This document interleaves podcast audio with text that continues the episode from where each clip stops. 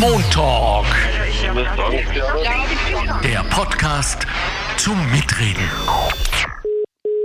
Herzlich willkommen zum Montalk. In dieser heißen Zeit haben wir ein ebenso heißes Thema zu bieten heute. Es geht nämlich um unseren Titel, der heißt Arbeitsklima, warum wir unzufrieden sind. Ja, ich gebe zu, ein wenig suggestiv ist es schon, aber wie uns die Faktenbox gleich mitteilen wird, schaut es wirklich nicht so besonders gut aus mit der Zufriedenheit und wir werden heute im Zuge des Podcasts versuchen herauszufinden, warum das so ist und wir haben eine tolle, tolle Fachfrau im Podcast bei uns zu Gast. Ihr Name ist Barbara Blaha und sie ist vom Momentum Institut und sie wird uns allen dann erklären, was die machen. Es ist auf jeden Fall wertvolle Arbeit. Doch zunächst unsere Faktenbox. Bitteschön. Noch 2019 gaben nur zwischen 5 und 8 Prozent der Vollzeitbeschäftigten an, eigentlich lieber Teilzeit arbeiten zu wollen. In den vergangenen zwei Jahren der Pandemie ist die Zahl auf 20 Prozent gestiegen. Von den weiblichen Vollzeitarbeitskräften sagt sogar jede zweite, dass sie lieber weniger als die derzeit vereinbarten Stunden arbeiten würde. Männer würden im Schnitt am liebsten 37,2 Stunden, Frauen 32,2 Stunden arbeiten. Als Gründe für den Wunsch nach weniger Arbeitszeit werden psychischer Druck, überlange Arbeitszeiten und mangelnde Unterstützung durch die Führungskräfte genannt. Die Infos stammen aus dem aktuellen Arbeitsklimaindex der Arbeiterkammer Oberösterreich. So, das war unsere Faktenbox. Einmal mehr. Vielen Dank an die Mitarbeiterinnen, allen voran Frau Schabschneider. So, äh, herzlich willkommen im Montalk, Barbara Blaha. Hallo. Vielen Dank für die Einladung. Hallo. Danke für Ihre Zeit vor allem.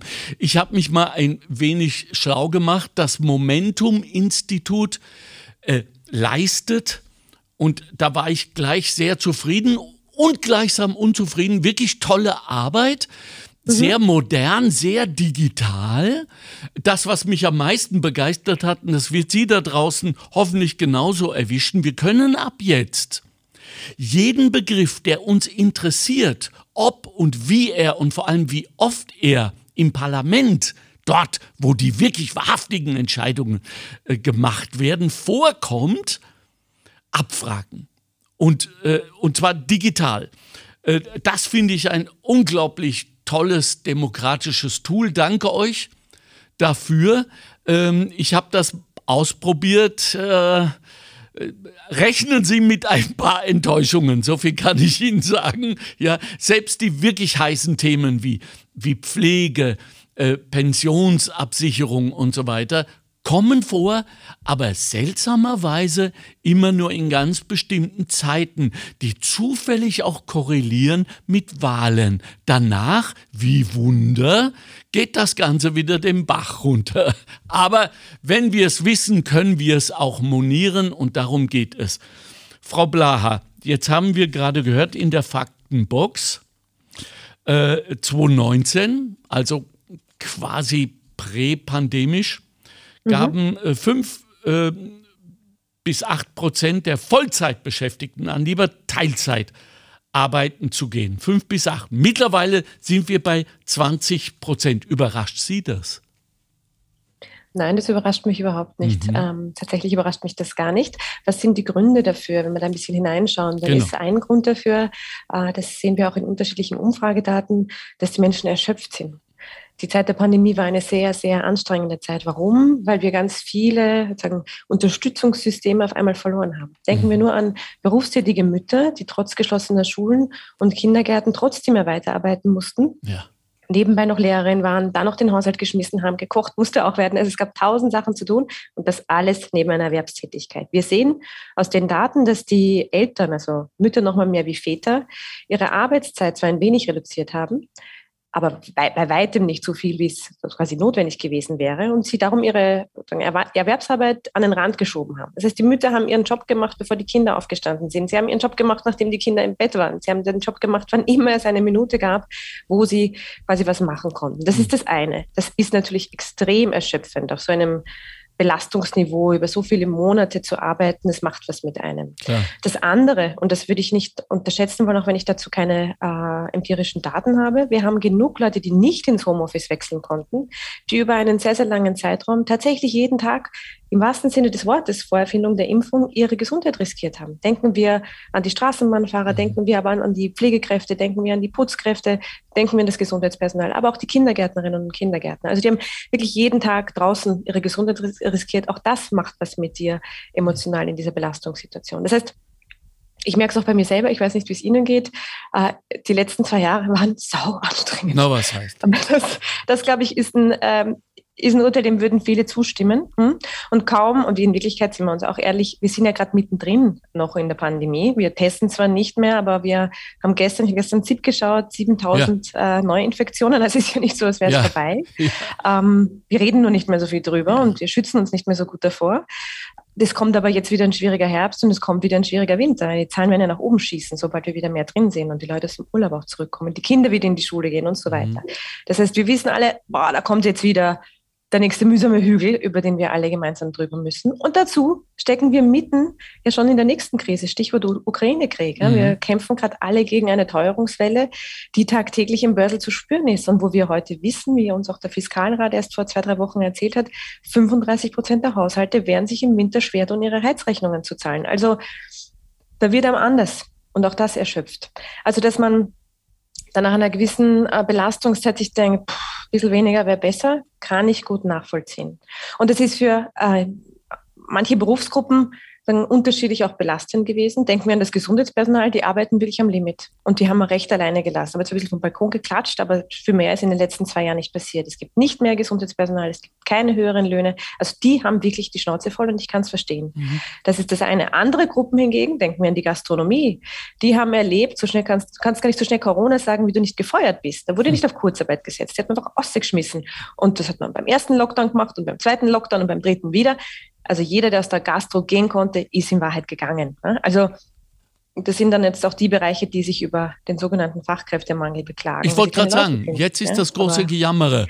Äh, da. Ich kann Leute halt nicht ohne Ende schlecht behandeln. Ne? Also wer gehen kann, sucht sich sucht sich was anderes. Ja. Ist das nicht auch ein, ein Spruch, der anwendbar ist auf nahezu den gesamten Arbeitsmarkt, wenn wir zum Beispiel daran denken, wie Homeoffice und hey, das ist da, um zu bleiben, äh, darauf reagiert wird von Seiten der Unternehmen, von Seiten der ähm, Führungskräfte vor allem, die ja, das werden wir nachher auch noch vielleicht hören, in der Straßenumfrage äh, gar nicht so happy sind über diese Entwicklung.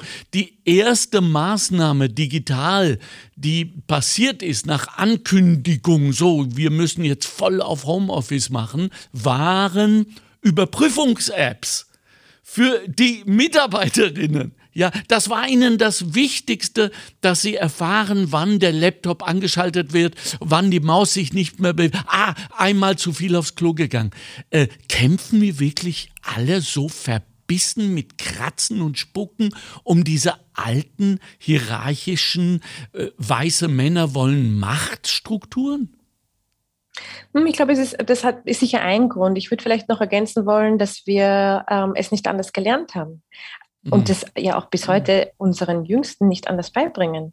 Also wir bringen Kindern ab sechs bei, das, was du ähm, ein Teil deiner Beurteilung ist, dass du präsent bist. Du mhm. bist von acht bis eins in der Schule oder von acht bis zwölf, wenn wir in die Volksschule schauen und später dann von acht bis zwei und am Nachmittag. Also deine Anwesenheit ist Teil deiner Performance und Teil der Leistung und des Urteils, das über dich in der Schule gefällt wird. Also diese Präsenzkultur, mit der wir hier konfrontiert sind, die lernen wir bereits in der Schule. Das wird, äh, das wird in uns hinein imprägniert, sagen wir mal so. Ähm, es ist hm. vollkommen egal, ob du gut bist in Mathe und den Unterricht deshalb nicht besuchen müsstest. Du kannst nur eins schreiben. Wenn du nicht in der Schule warst, wirst du negativ verurteilt werden, unabhängig davon, wie gut deine Leistung ist. So, und jetzt machen wir den, den Switch ins Erwachsenenleben, ins Berufsleben, schauen ins Büro. Und da haben wir sagen, Beurteilungsmodelle, wo wir leider nach wie vor mit einer Kultur konfrontiert sind, wo klar ist, wer am längsten anwesend ist, leistet am meisten. Mhm. Ich sehe das ganz anders. Ich finde, wer für seine Arbeit, für die er achteinhalb Stunden, wenn er Glück hat, bezahlt wird, wenn er die in achteinhalb Stunden nicht erledigen kann, weil er die nicht schafft, dann ist entweder ein Problem mit, ich habe zu wenig Arbeitskräfte insgesamt angestellt, oder der Arbeitnehmer ist mit dem Job überfordert. Also warum sitzt er zwölf Stunden, wenn ich eigentlich finde, das ist in achteinhalb zu erledigen? Also da müssen wir ein bisschen schauen, ähm, dass wir beginnen, die Idee von man ist dauernd anwesend, darum tut man was, loszulösen von die Arbeit ist passiert und dann ist auch gut wir sehen auch in Österreich ganz viele Firmen, die ja diesen Weg bereits gehen. Mhm. Also ich denke an einzelne Betriebe, die den Weg in Richtung Arbeitszeitverkürzung, selbstgewählte Arbeitszeitmodelle ja, ja bereits gehen. Also 30-Stunden-Betriebe sagen uns, wir haben einige Reportagen auch darüber gemacht, wir hatten so ein großes Problem, engagiertes und gutes Personal zu finden, bis wir unsere Arbeitszeit reduziert haben. Und jetzt rennen uns die Leute die Tür ein, weil mhm. wir fair bezahlen und viel mehr Zeit quasi zum Leben lassen. Und das ist natürlich wahnsinnig, äh, wahnsinnig attraktiv für Leute. Aber wissen Sie das, wonach beurteilt wurde? Was macht den Unterschied aus zwischen jenen, die sich jetzt voll dazu bekennen und die anderen, die noch versuchen, ein wenig daran zu glauben, dass dieses Naturereignis an ihnen vorübergehen könnte. Ist es der Glaube daran, dass es auch den Zahlen um die es den Arbeitgebern ja letztlich geht, zugutekommt? Hat sich das noch nicht flächendeckend umhergesprochen, dass die Qualität auch bessere Zahlen bringt? Ich glaube, die, die Daten geben es auf jeden Fall her. Ja, gut. So. Und das sehen wir ja auch mit einem, äh, mit einem Blick zurück in die Geschichte. Ich habe mal mit meiner Großmutter darüber gesprochen. Sie ist jetzt über 80 und sie hat anlässlich der Wiedereinführung des Zwölf-Stunden-Tags zu mir gesagt, Laura, ich verstehe das nicht.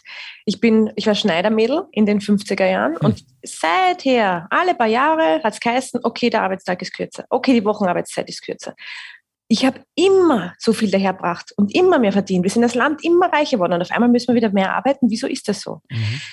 So, und ich finde, es zeigt sich äh, in dieser sehr, sehr ehrlichen und sehr offenen Frage sehr schön, dass das vermeintliche Erhöhen der Arbeitszeit mit unserer Produktivität überhaupt nichts zu tun hat. Aufgrund des technischen Fortschritts und ja. aufgrund der sagen, ähm, Produktivität, die wir in Österreich zusammenbringen, sind wir heute natürlich viel produktiver als im Jahr meiner Geburt 1983. Hm. Das war übrigens das letzte Jahr, in dem wir die Arbeitszeit verkürzt haben in, äh, in Österreich. Ja? Das heißt, unsere Arbeitszeit wurde seit ähm, fast 40 Jahren nicht reduziert, obwohl wir natürlich viel produktiver sind, vom fast ein Drittel produktiver sind als noch vor 40 Jahren. Da werden die Arbeitnehmer und Arbeitnehmerinnen seit Jahrzehnten um einen Teil des Fortschritts betrogen, muss man ganz ehrlich sagen. Aber hängt es nicht auch damit zusammen, dass ähm, so viele Menschen Angst davor haben, Arbeitnehmerinnen äh, das Versprechen abzunehmen, wirklich zu arbeiten. Wir, wir wissen doch, Menschen wollen arbeiten, selbst wenn sie ein bedingungsloses Grundeinkommen haben oder vielleicht sogar gerade dann und dass dann auch die Qualität dieser Arbeit besser wird. D'accord? dass der Mensch ein schöpferisches Wesen ist, so. äh, weiß jeder, der geboren worden so. ist, weil er ist es selbst, er oder sie. Ähm, ich würde außerdem ergänzen wollen, dazu muss man sich nur umschauen. Also Kinder bekommen kein Gehalt, die lernen und forschen und ja. tun und arbeiten den ganzen Tag. Ja. Äh, Menschen, die das Pensionsalter erreicht haben und das Glück haben, von ihrer Pension leben zu können, ist nicht so, als würden die nicht arbeiten also dass äh, jede berufstätige Mutter steckt sich alle zehn Finger ab, wenn sie eine Großmutter im Pensionsalter hat, die ihr bei der Kinderbetreuung und bei der Familienarbeit hilft. Und da rede ich noch gar nicht von ehrenamtlichen Tätigkeiten und sonstigen Tätigkeiten, die rundherum passieren. Also wir müssen auch uns ein bisschen lösen von dieser Idee von Arbeit ist nur jene, die wir bezahlen. Ne? Also Arbeit passiert die ganze Zeit. Mhm. Und Arbeit ist doch per se nicht, und jetzt meine ich das emotional, schlecht. Oder? Weil wir sprechen immer noch von dieser Work-Life-Balance, als gäbe es da noch eine Demarkationslinie, die es ja so emotional und faktisch überhaupt nicht gibt, weil jeder von uns trägt ja sein Büro am Handy mit. Und in äh, Amerika und anderen Ländern sind sie bereits so vernünftig, dass sie gesagt haben, wir als Unternehmen machen Stichproben, ob unsere Mitarbeiterinnen am Freitag um 16 Uhr das Telefon noch abheben, obwohl wir es ihnen verboten haben weil sie wissen, dass das letztlich dem Unternehmen zugutekommt, wenn die wirklich Freizeit pflegen. Gibt es noch Arbeitszeit und Freizeit? Das mit der Freizeit ist insgesamt so eine Sache. Das so sage ich noch einmal auch aus einer Frauenperspektive. Ja. Mhm. Äh, wissen, dass das, äh, den Großteil der Familienarbeit die Frauen schupfen, unabhängig davon, ob sie berufstätig sind oder mhm. nicht. Ne? Also all die Dinge, die notwendig sind, um ein Haushalt und eine Familie am Laufen zu halten, sind Arbeit, ähm, nur eben nicht bezahlt. Das ist das eine. Das andere, ähm, ich gebe Ihnen völlig recht, die Entgrenzung von Arbeit, die erleben wir ja in Wirklichkeit seit, seit Jahren, seit Jahrzehnten, hat durch Corona nochmal einen Schub gekriegt, auch mit dieser Welle des Homeoffices, da wo es halt möglich war. Ähm, und das macht Menschen schon krank. Also wir kennen auch Umfragen, wo uns 40, 50, 60 Prozent der Arbeitnehmerinnen sagen, wenn der Chef die Chefin im Urlaub anruft, sie heben ab. Das ist ein Problem. Ja. Das ist tatsächlich ein Problem, weil nicht das gut. unterbricht die Ruhephase. Und wir kennen ja auch die Daten, die klar zeigen, wenn man nicht ausgeruht ist, passieren leichte Unfälle, ja. das Risiko für chronische Erkrankungen steigt. All diese Dinge, die uns langfristig schaden, dem Einzelnen, der Arbeitnehmerin, dem Arbeitnehmer, aber natürlich auch gesamtgesellschaftlich. Das macht der Gesundheitskosten etc. etc. Das heißt, da müssen wir total achtsam sein, auch klar zu sagen, okay, die Rückzugszeiten. Das heißt nicht, dass die Leute nicht arbeiten. Die haben genug andere Sachen zu tun, wenn ja. sie nicht für dich als Unternehmer arbeiten. Aber die Rückzugszeiten, wo man sich sozusagen seinen eigenen Feldern widmet, auch vielleicht seinen Hobbys, seiner Familie, seinen Freunden oder einfach auch nur sich selbst, die sind extrem, extrem, extrem wichtig und die gilt es ähm, zu schützen. Da sind wir leider in den letzten Jahren in Österreich in die andere Richtung gegangen. Etwa wenn wir an die Wochenarbeitszeit denken, die wir erhöht haben oder auch die Tagesarbeitszeit. Und die letzte Sache, die man hier noch sagen muss, ich finde, wir kontrollieren es in jenen Branchen, wo Homeoffice und Co. nicht wirklich möglich sind, viel zu wenig. Mhm. Also wenn ich ähm, vielleicht kurz daran erinnern darf, jene Branche, die am schlechtesten zahlt und auch die miesesten Arbeitsbedingungen hat, ist die Gastronomie. Da arbeiten die Leute 10, 12, 14 Stunden, zum Teil wochenlang durch, wenn Saison ist, abgekapselt von ihrer Familie, weil wenn sie auf Saison sind, sind sie nicht einmal daheim. Sie übernachten sogar am Arbeitsort, sind immer verfügbar, um einen Pappenstiel, um einen mhm. Nasenrammel. Also mhm. das wäre doch mal ein Feld, um hinzuschauen und zu sagen, okay, wir haben hier einfach Jobs, die sind so schwierig und so belastend, die müssen wir anders bezahlen. Ja. Mittlerweile lese ich, dass jener Teil, auf dem ja auch so manches Arbeitsverhältnis in der Gastro aufgebaut ist, nämlich Trinkgeld, auch schwer ins Leiden gekommen sind, weil die Konsumentinnen nicht mehr bereit sind, Trinkgelder, irgendwelche Gelder freiwillig abzugeben, weil sie berechtigterweise sagen, äh, alles wird erhöht, ich muss auch auf mein Geld achten. Das heißt, die Gastronomiearbeiterinnen fallen auch da um. Also das stimmt. Wenn, und das muss man sagen, äh, auch das wird immer vergessen, sind ja. wir uns ehrlich. In Wirklichkeit wird ein Bruchteil des Gehalts über das Fixgehalt in der ja, Gastro eben. gemacht. Das meiste ist das Trinkgeld, genau. aber das zählt alles nicht für die Pensionsberechnung und es zählt alles nicht für die Berechnung der Arbeitslose. Das heißt, wenn du aus der Gastronomie in die Arbeitslosigkeit rutscht, gehst du heim mit einem Bruchteil deines Geldes, das du bisher hattest. Also die sind wirklich sozial ganz, ganz, ganz, ganz, ganz schlecht abgesichert. Ein großes Kampfgebiet auch für die Arbeiterkammern dieses Landes. Mhm. Äh, jetzt sind wir schon in der der dritten Sendung miteinander, Frau Blaha.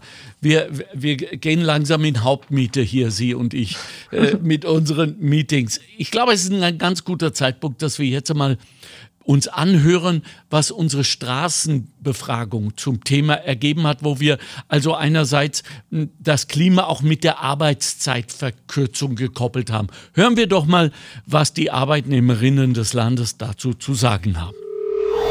Ja, oder mehr Geld? Geht auch.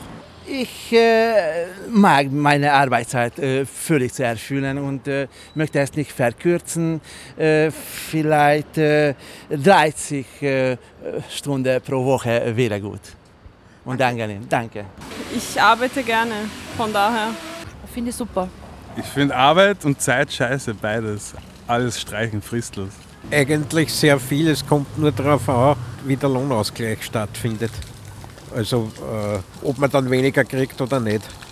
Aus ökonomischen Gründen sicher sehr gut. Viel. Ich finde, äh, ich, ich glaube, dass das was bringt.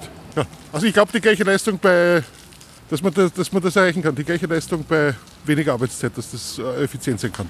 Ja, grundsätzlich gut, weil ich arbeite eh in der Gastro und da arbeite ich jeden Tag eigentlich zehn Stunden statt acht Stunden.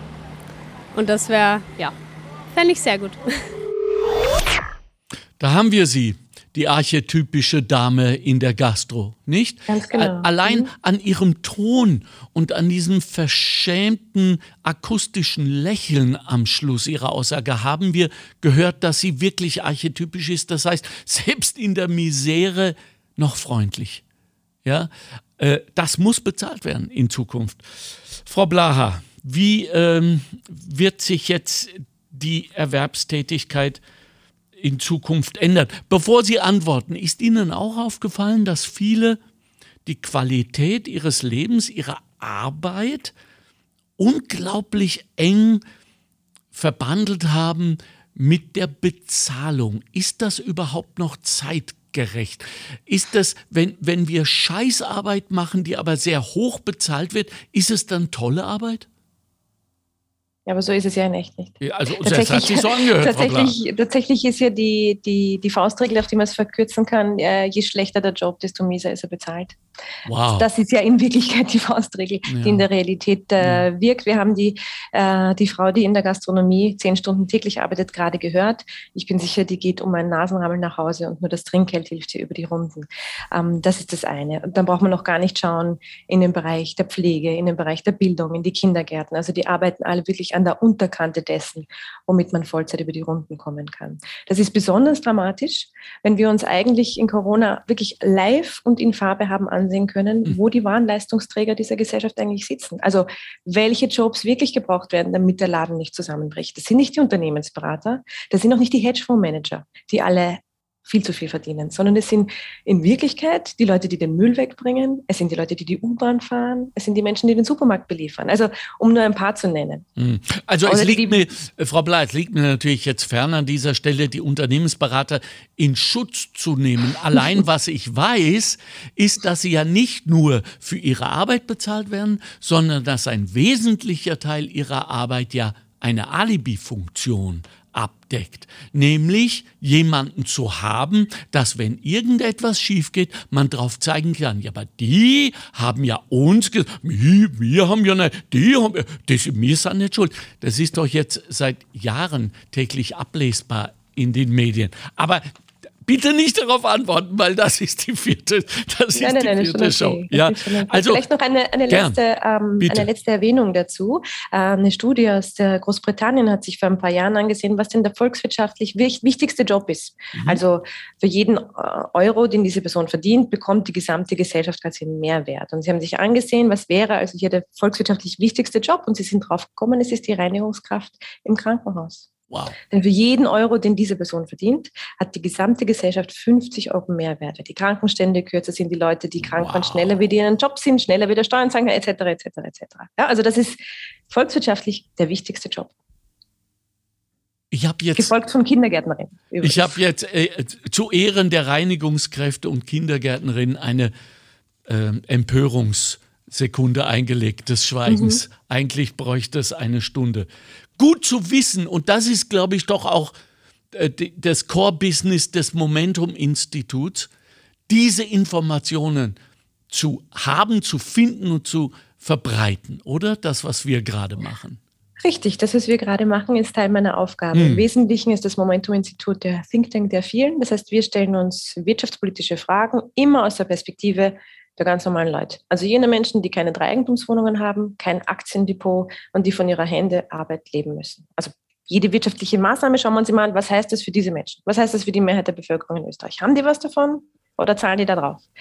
Und in dem Fall sind wir dann quasi immer parteiisch auf Seiten der Arbeitnehmerinnen und Arbeitnehmer. Okay, äh, weil ich das mit all meinen Gästen, auch derer viele aus der Wissenschaft mache, mhm mhm. stelle ich auch Ihnen jetzt die Frage, kommt denn in diesem Gedankengerüst auch die Eigenverantwortung, die Selbstverantwortung vor, um die es ja auch mitunter, ich drücke mich mal vorsichtig aus, nicht immer besonders gut steht im Land, auch bei Arbeitnehmerinnen? Ich kenne die, ähm, die Auseinandersetzung um die Selbstverantwortung, mhm. ne? dass man so tut mit, wir haben hier so eine Vollkasko-Mentalität, so wird das dann immer genannt. Niemand ja, genau, ja, habe ich auch gelesen. Ja. Genau, niemand kümmert sich um sich selber. Ich glaube, da würde ich entschieden widersprechen. Meine Wahrnehmung ist eine andere. Okay. Mhm. Also gerade wenn ich äh, mir die aktuellen Zahlen ansehe, die die Statistik Austria präsentiert hat zur Frage von, wie geht es den Menschen in Österreich und mit wie viel Einkommen müssen sie zurechtkommen, dann sehen wir, dass eine Million Menschen in diesem Land ähm, an oder unter der Armutsgrenze ja. lebt. Und die kämpfen sich trotzdem durch. Ja, jetzt mhm, haben und wir. schaffen es irgendwie. Die stehen trotzdem jeden Tag auf und kämpfen gegen diese Geschichte. Gleichzeitig immer auch mit dem Wissen, was Armut mit Leuten macht. Und die und behalten ihren Stolz und ihre Würde. Das finde ich extrem selbstverantwortlich. So, und jetzt haben Sie ein paar philosophische Begriffe reingebracht. Und da bin ich sehr dankbar, mhm. weil äh, die Frage an Sie ist es, brauchen wir nicht für diesen Mega-Change, der ja schon vor der Pandemie Pandemie begonnen hat mit Globalisierung, Digitalisierung, etc. Arbeit 4.0. Wir haben ja auch vor der Pandemie im Montalk viel darüber gesprochen. Mhm. Brauchen wir für diesen Change, der jetzt weitergeht und wie Sie vorgesagt haben, Inflation, äh, Krieg, äh, Lieferketten etc., eine neue Philosophie, auch eine neue Philosophie der Arbeitnehmerinnen und, wenn ich es mir wünschen könnte, eine neue Philosophie des Widerstands. Was sagen Sie? Ich bin nicht sicher, ob ich Sie richtig verstanden habe mit einer neuen Philosophie. Philosophie ist so ein großes Wort. Ne? Das heißt mhm. in Wirklichkeit eine Art Gedankengebäude inklusive Moralvorstellung. Genau. Ja. so.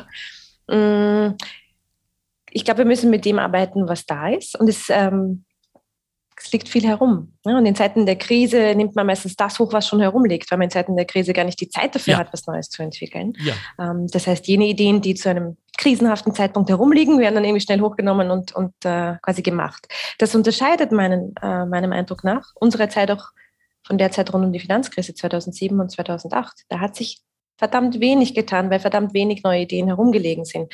Das ist mittlerweile schon anders. Ist übrigens nicht nur positiv. Denken wir etwa an die Klimakrise und ja. an die junge Generation, die da extremen Druck macht, uns recht extremen Druck macht, dass sich hier die Dinge verändern müssen.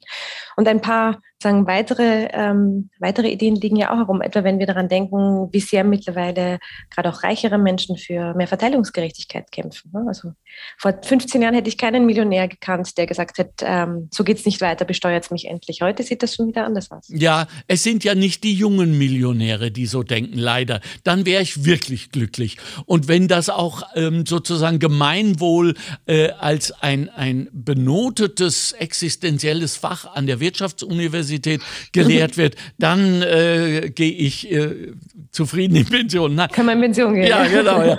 Was, ich, was, was ich meine, ist, weil Sie gerade gesagt haben, dass die alleinerziehende Mutter in diesen harten Zeiten dennoch äh, mit einer Art Selbstverständlichkeit ihre Arbeit leistet. Diese Selbstverständlichkeit kommt ja von irgendwoher. Das hat sie ja gelernt.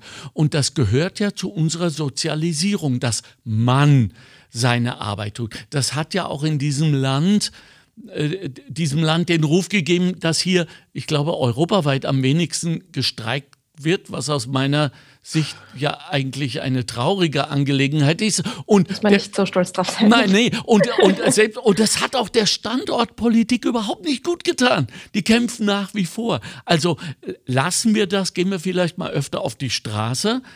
Äh, und, und mal für etwas Vernünftiges. Aber was ich meine, ist, diese neuen Denkgebäude sollten doch auch von Seiten der Arbeitnehmerinnen äh, ein solches sein, dass man weiß, wir müssen, wir sind nicht mehr Befehlsempfänger. Wir müssen auch nicht mehr folgen. Wir müssen jetzt mehr und mehr kreativ sein. Weil, ehrlich, ich meine, wir wissen das jetzt. Die meiste haptische Arbeit wird früher oder später von Robotern übernommen. Und dann sind wir alle aufgerufen, jene Arbeit zu leisten, die wir vielleicht nur in unserer sogenannten Freizeit leisten. Nachdenken, Ideen haben, Innovation, unseren Erfahrungsschatz professionell zu nutzen, um Neues zu gebären. Ist das nicht so? Das ist zum Teil sicher so. Ich würde vielleicht noch auf einen Bereich verweisen, wo sicher die Automatisierung noch sehr, sehr lang und vielleicht sogar nie hinkommt. Okay. Das ist der gesamte ja. Bereich der Dienstleistung am Menschen. Der Bereich, der in den letzten Jahren und Jahrzehnten am meisten wächst. Ja. Also und das ist vor allem deshalb so spannend, weil da auch, wir haben vorher über Produktivität gesprochen, dass jener Bereich ist, wo ich nicht mehr Produktivität herausquetschen kann. Was meine ich damit? Ja. Eine Lehrerin, ein Lehrer kann natürlich auch 100 Kinder im Klassenzimmer unterrichten. Da wird aber der Unterricht nicht mehr gut sein. Ja. Hm? Also das heißt, ich kann nicht pro Sekunde, pro Unterrichtsstunde oder pro Woche mehr Unterricht in sozusagen ein Kind hineinquetschen. Das funktioniert nicht. Oder ja mehr, weiß ich nicht, Zeuglichen entwickeln in der Kinderkrippe. Das wird auch ja. nicht funktionieren. Also da habe ich einen gewissen Deckel an, äh, an Produktivität. Ja. Und gleichzeitig, glaube ich, haben wir viel zu lange auf diese Fragen viel zu betriebswirtschaftlich geschaut. Also ich gebe ein Beispiel. Wenn ich ein Kind frage, wie soll dein Kindergarten aussehen, dann wird es nicht sagen, bitte gib's mir 25 Kinder und eineinhalb Betreuerinnen, weil das ist optimal für mich, sondern es wird sagen, mir reichen fünf, sechs, sieben, acht Kinder und gerne zwei, drei Betreuerinnen, die ganztägig da sind und uns auf Ausflüge und andere Dinge begleiten können.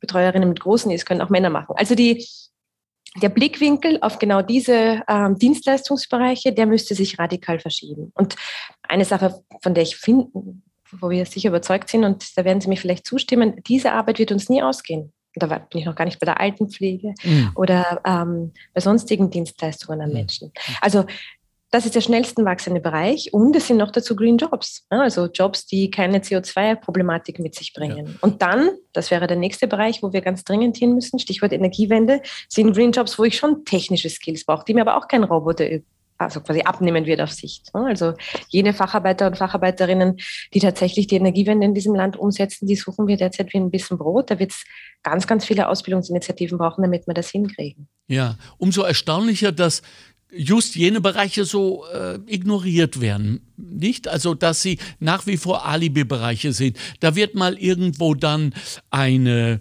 äh, Krankenpflegeschule aufgemacht äh, ganz schnell und äh, dann äh, wird getrommelt, dass diese Schule sage und schreibe im Jahr 100 neue Pfleger rausbringt. Ja, und das, da hört man wieder das Zischen des Tropfens auf dem heißen Stein des Problems. Ja.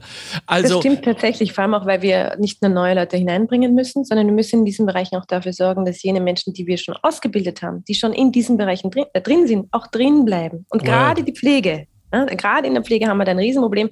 Da sagen die Leute in allen Umfragen, ich schaffe den Job nicht bis zur Pension. Ja. Der macht mich hin. Also ja. da müssen wir dringend, dringend, dringend nachbessern. Ja. Ähm, um ich habe einige, hab einige Podcasts mit, mit Pflegerinnen und Pflegern gemacht mhm. und mhm. die haben mir gesagt, und das fand ich hochinteressant, sie wiederum können es gar nicht erwarten, dass die Technologie in ihr Arbeitsgeschehen kommt. Denn äh, die Romana, meine ehemalige Nachbarin, hat mir erzählt, sie schafft es einfach mit äh, 55 Jahren nicht mehr, diese immer schwerer werdenden alten Männer aus dem Bett rauszuheben. Mhm. Und sie sagt, ich will so ein Exoskelett haben, das diese Kraft aufbringt, die ich nicht habe um diese, also das heißt, es wird eine Mischung geben aus, aus Hilfsleistung und, und menschlicher analoger Leistung. Na klar, na klar. Das heißt, Flexibilität ist gefragt, oder? Flexibilität wird zu allen Seiten gefragt, glaube ich. Ja. Also das ist doch was, was den Menschen auch auszeichnet, dass wir sehr schnell und sehr gut darin sind, uns an äh, neue Gegebenheiten anzupassen. Ja, nutzen wir doch die noch zu verbleibende Zeit fleißige Frau Blaha, um darüber zu sprechen, was Sie jetzt schon im ganzen Podcast immer wieder äh, untergebracht haben, nämlich die Situation der Frauen, der arbeitenden Frauen, der alleinerziehenden Frauen, Frauen. Und das verdanke ich auch dem Stöbern auf der Homepage vom äh, Momentum. Äh, Gedankenstrich Institut.at, dass wir das auch mal untergebracht haben. Okay, danke. Nämlich, dass ja die Arbeitszeitverkürzung zwar eine momentane Erleichterung bringen kann, aber in der Pensionsabrechnung am Schluss devastierende Ergebnisse bringen wird, ja. wenn es so bleibt, wie es ist. Erklären Sie uns das bitte. Das Problem ist, dass wir momentan die Frauen, die Mütter mit der Familienarbeit alleine lassen. Ne? Also klar ist, zwei Menschen, die Vollzeit arbeiten und kleine Kinder haben, das geht sich nicht aus. Vor allem am Land geht es sich nicht aus, weil ja. ich da gar nicht die Kinderbetreuungsmöglichkeiten habe. Ja, Wenn der richtig. Kindergarten um zwölf zumacht, kann mich aufhängen, irgendwer muss sich um dieses Kind kümmern. Und es ist in acht von zehn Fällen die Frau, die sich um das Kind kümmert. Das heißt, sie reduziert ihre Arbeitszeit oder steigt überhaupt für Jahre aus dem Job aus. Das geht sich finanziell mit einem Mann oder einem Ehemann vielleicht auch gut aus. Darf man nur hoffen, dass der sich nicht trennt oder sie sich auch nicht trennen möchte. Denn mhm. sobald dann die Pension kommt, dann sieht die Frau die paar Jahre Teilzeit oder die paar Jahre Ausstieg aus dem Job Kosten, Lebenseinkommen, das die Ohren anlegst.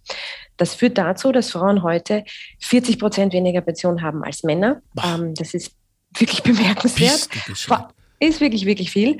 Ähm, vor allem, weil ja auch klar ist, mit diesem Pensionseinkommen muss ich ja trotzdem meine Lebenshaltungskosten stemmen. Ne? Also die, die Miete wird nicht automatisch um 40 Prozent billiger, nur weil ich in Pension wechsle. Ja. Also das ist wirklich ein Problem. Altersarmut in Österreich ist weiblich.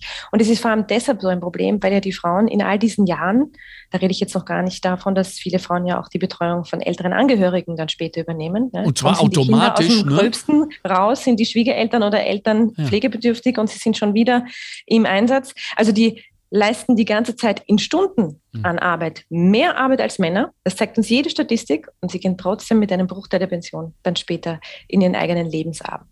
Also das ist eine Schieflage, die hat sich tatsächlich gewaschen und die werden wir nicht lösen können, wenn wir nicht endlich die unsere eigenen und selbstgesetzten Ziele, zum Beispiel für Kinderbetreuung, aber auch für die Pflege von älteren Angehörigen erreichen. Okay, wir wissen das schon lang, ne? Ja, das, das wissen wir wirklich schon lange. Wirklich schon lange, also seit Jahrzehnten.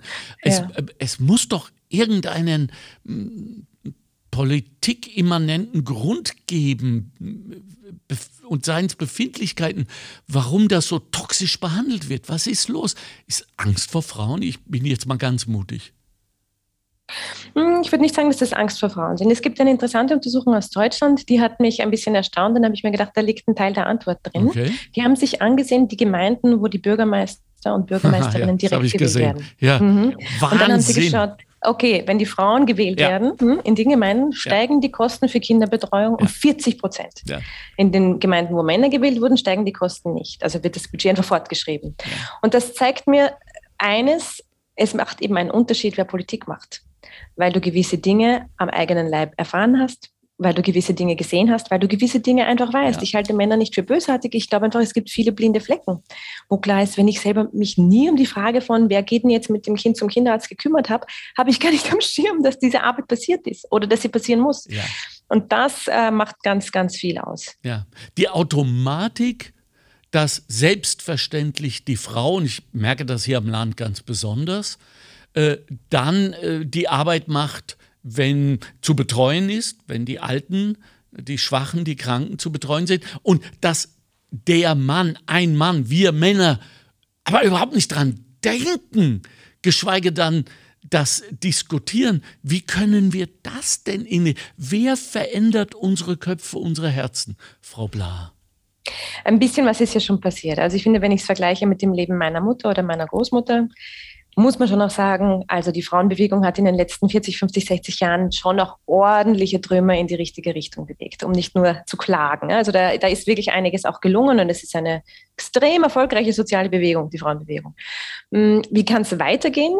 Ich glaube, dass ein ganz wesentlicher Punkt ist, dass wir die Politik nicht aus der Verantwortung entlassen. Also jedes Mal, wenn ich höre, naja, die Politik kann nicht ins Schlafzimmer schauen, die kann auch nicht entscheiden, wer den Geschirrspüler ausräumt, naja, das stimmt. Aber wenn die Rahmen, also sie kann Rahmenbedingungen schaffen. Und wenn die Rahmenbedingungen so sind, dass Vollzeitberufstätigkeit und Familie sich nicht ausgehen für ein Paar, für beide nämlich als Paar, dann wird immer die Frau den kürzeren ziehen, solange wir in einer Gesellschaft leben, die automatisch davon ausgeht und sehr früh auch Frauen dahingehend sozialisiert, dass sie zuständig sind für Sorgearbeit, für Pflege, für Kümmern, für die Bedürfnisse der Familie und der Gruppe.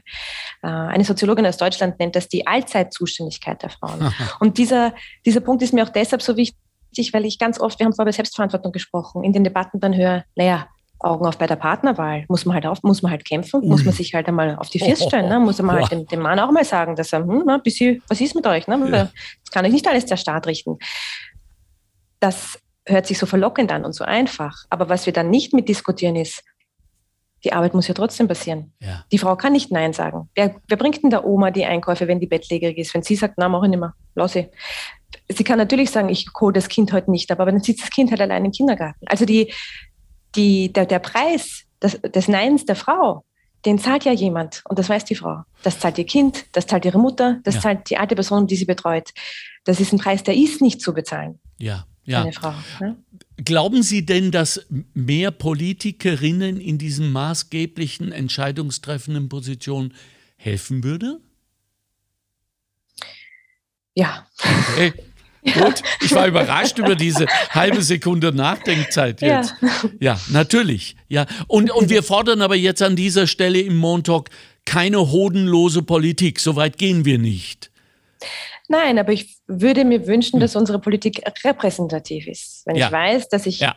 halb, halb ja. Männer und Frauen in Österreich habe, wünsche ich mir halb, halb auch im Parlament, halb, halb auch in der Regierung.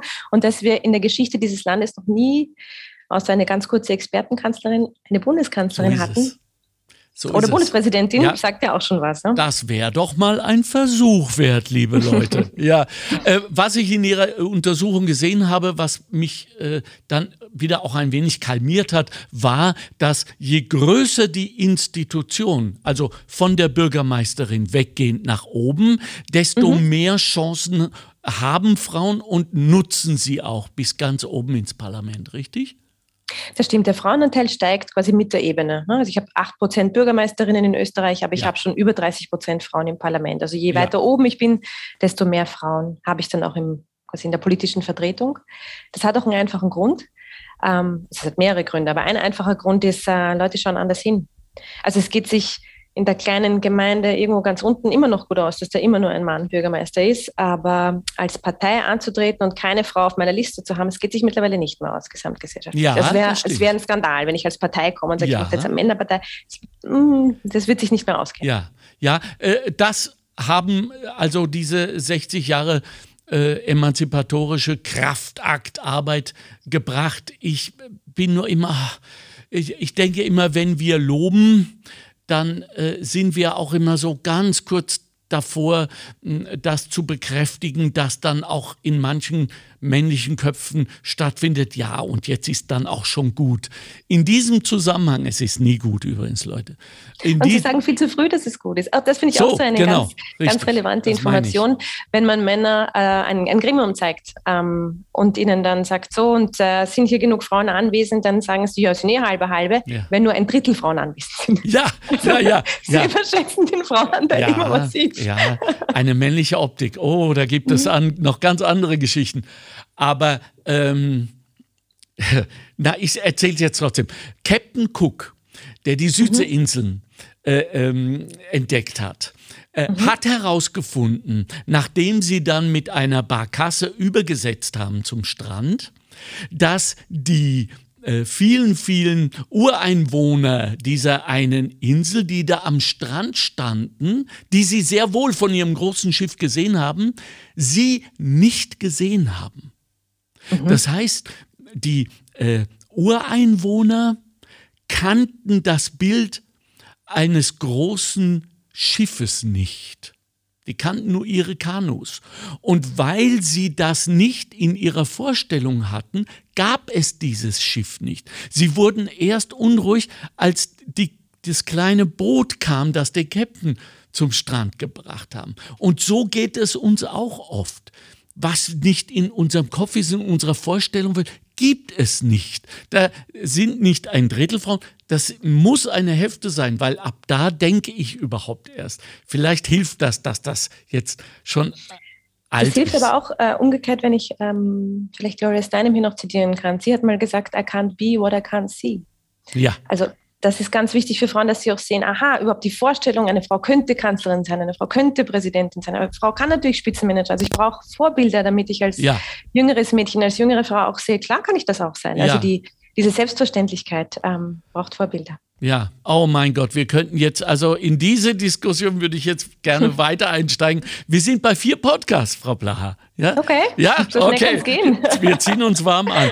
Zum Schluss, weil wir darüber sprechen und weil ich immer auch weiß, wenn ich so etwas höre, frage ich mich und die Welt automatisch so. Was soll ich jetzt machen? Wie kann man das jetzt ändern? Ich habe es kapiert. Ihr habt jetzt eine Dreiviertelstunde darüber. Was soll ich jetzt tun? Was sollen wir tun? Hoppla. Ja, was tun? Eine ganz äh, beliebte Frage. Ähm, ja. Unterschiedliche Dinge kommt, also wir haben jetzt viele Themen gestriffen in den letzten paar Folgen. Mhm. Ähm, das heißt, es äh, kommt immer ein bisschen aufs Themenfeld an. Aber ich glaube, was sich als kleinster gemeinsamer Nenner auf jeden Fall finden lässt, ist sich organisieren. Mhm. Veränderung entsteht nicht von alleine. Mhm. Veränderung ist etwas, die ist immer menschengemacht. Und mhm. äh, wenn wir sie nicht anschieben, dann kommt sie nicht. Also die, die Dinge wie Arbeitszeitverkürzung, um hier vielleicht nochmal zurückzugreifen, ähm, die sind nicht vom Himmel gefallen. Ja. Die hat uns auch niemand geschenkt. Kein Unternehmer jemals hat gesagt, ach, ihr seid so nett, ihr habt sie, doch arbeitet doch einfach viel weniger bei gleichem Lohn. Also das war immer das Ergebnis eines langen Kampfes und einer großen Entschlossenheit und einer Organisierung auf Seiten der Beschäftigten. Ja, und auf das, was ich äh, nenne, weil Sie es vorher so angesprochen haben, dass jetzt viele Unternehmer auch ähm, mehr Besteuerung wünschen, viele Millionäre. Mhm. Ich nenne mhm. das natürlich die äh, die Alterswesentlichkeit, die dann immer kommt bei äh, Unternehmern und vielleicht sogar auch Unternehmerinnen, dass sie merken, verdammt nochmal, in Sachen Sinnhaftigkeit habe ich eigentlich nicht viel gemacht. Ich habe zwar ein schönes Vermögen angehäuft, aber ich habe die Welt nicht weitergebracht. So, jetzt nehme ich mal die Hälfte meines Privatvermögens und wir äh, heilen jetzt Krebs und so weiter. Ja, und dann haben wir Buffett, Gates, äh, beide 120 Jahre alt. Also ich möchte dann nicht mehr so lange warten müssen in Zukunft. Zukunft, bis äh, Unternehmer und Unternehmerinnen sich mit ihren Menschen, die für sie arbeiten, solidarisieren. Aber hm, das ist Science Fiction. Ganz zum Schluss hilft es, wenn wir Männer uns, und zum Teil tun wir uns da ja sehr schwer, in unserer Sprache verändern. Ich spreche jetzt vom Gendern, weil das so ein Thema ist. Es hilft doch auch, dass wir sagen, wenn wir sprechen, werden wir auch irgendwann anders denken und dann anders handeln, oder? Da sind wir wieder bei der Frage der Sichtbarkeit. Ich kann nicht sein, was ich nicht sehen kann und ich kann auch ja. nicht äh, mitgedacht werden, wenn ich nicht ja. angesprochen werde. Da gibt es äh, wirklich viele Untersuchungen dazu an Kindern. Ne? Wenn man mhm. sie fragt, äh, wer, wer, ist dein Lieblingsschauspieler, sagen sie nennen nur Männer. Logisch, weil Schauspieler ist das männliche Wort dafür. Wenn man sie fragt, wer ist deine Lieblingsschauspielerin oder dein Lieblingsschauspieler, nennen sie Männer und Frauen. Bravo. Super. Also da gibt es genug Untersuchungen. Super Beispiel. Sagen, ich wusste ich es doch, dass wir da noch was mitkriegen von der Frau Blaha. Vielen herzlichen Dank für Ihre Zeit heute. Danke für eure. Arbeit. Sehr Momentum Gedankenstrich Institut.at. Mhm, genau. Schauen Sie sich das an, hochinteressant.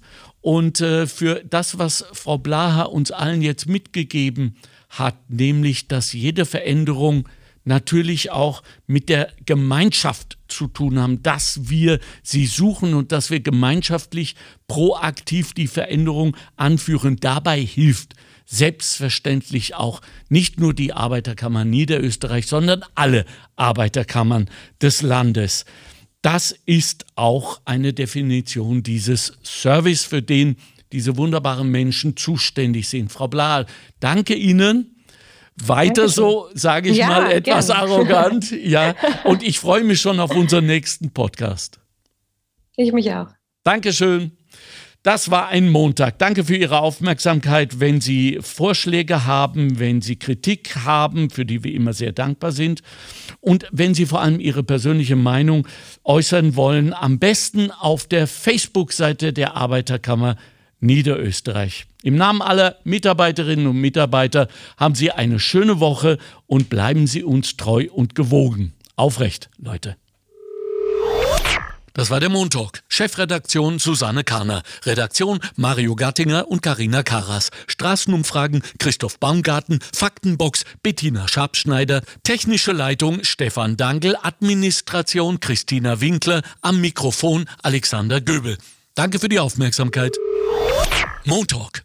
Der Podcast der Arbeiterkammer Niederösterreich. Einfach mehr Wissen zu Themen, die das Land bewegen. Immer am Puls der Zeit und mit exklusiven Studiogästen. Meinung haben und darüber reden. Alle zwei Wochen neu und jederzeit abrufbar. Finanziert aus den Mitteln des Zukunftsprogramms der Arbeiterkammern.